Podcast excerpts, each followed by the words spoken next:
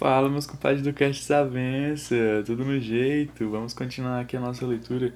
Agora vamos para o inciso quarto, na página 143. Beleza? Vamos lá.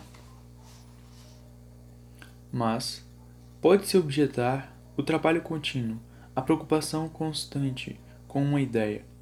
Essa atividade sempre presente não pode ser nociva à saúde? Essa objeção vem da falsa ideia de que se faz do trabalho intelectual. A continuidade, com efeito, é tomada aqui no sentido humano. É claro que o sono interrompe o trabalho e implica em repouso. É claro também, de acordo com tudo que dissemos acima, que a maior parte do tempo de vigília é necessariamente alheia às ocupações intelectuais.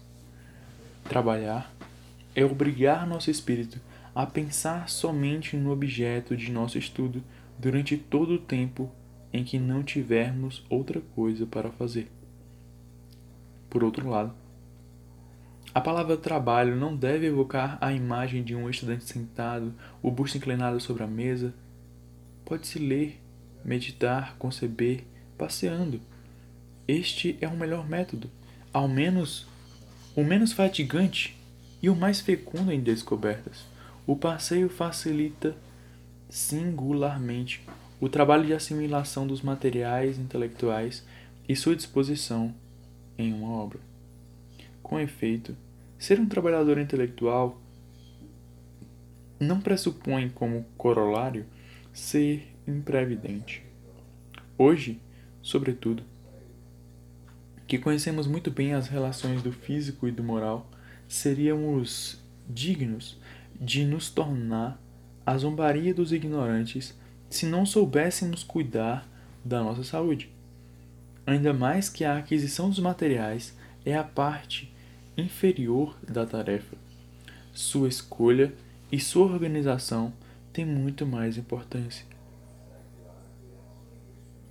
Um sábio não é aquele que sabe mais detalhes, mas aquele que tem um espírito sempre ativo, sempre trabalhando. Não se deve confundir ciência com erudição.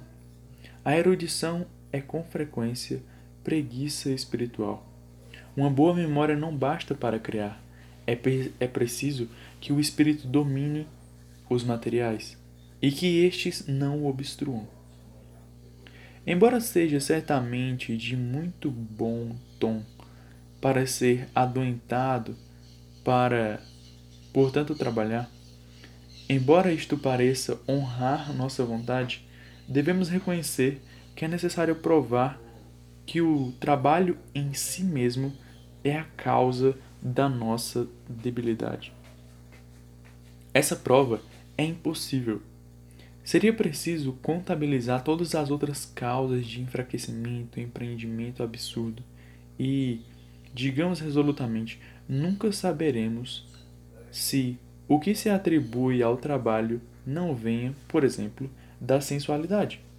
Não creio que seja frequente encontrarmos na escola jovens e mais tarde estudantes perfeitamente ajuizados, sobrecarregados de trabalho a única sobrecarga nessa idade, infelizmente, é, a, é causada pelos hábitos viciosos. Descontada a parte da sensualidade nesse lamentável desgaste, se houver alguma sobrecarga, ela vem das decepções, da inveja, dos ciúmes e principalmente do amor próprio doentio, hiperestesiado provindo de uma visão falsa do nosso lugar no mundo e de sentimento exagerado da nossa personalidade.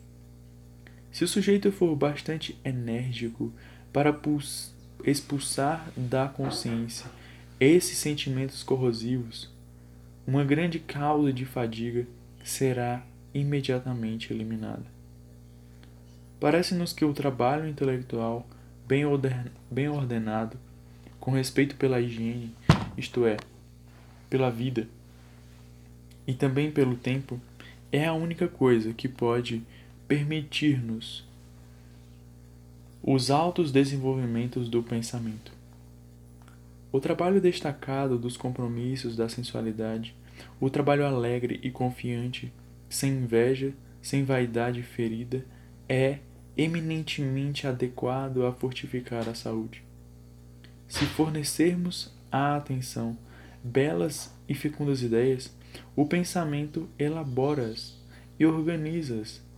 Se deixarmos, se deixamos o jogo cego das impressões fornecer os materiais, a fadiga é sensivelmente a mesma do que quando a vontade preside sua escolha. Mas é raro que o acaso, esse inimigo do repouso, não traga consigo um exame de contrariedades. Com efeito, o homem vive em sociedade e tem necessidade de dar estima e mesmo de elogio dos outros. Como os outros raramente têm uma opinião sobre nós tão boa quanto a nós mesmos temos, como por outro lado, um grande número de nossos semelhantes tem pouco tato e com frequência muito pouca caridade.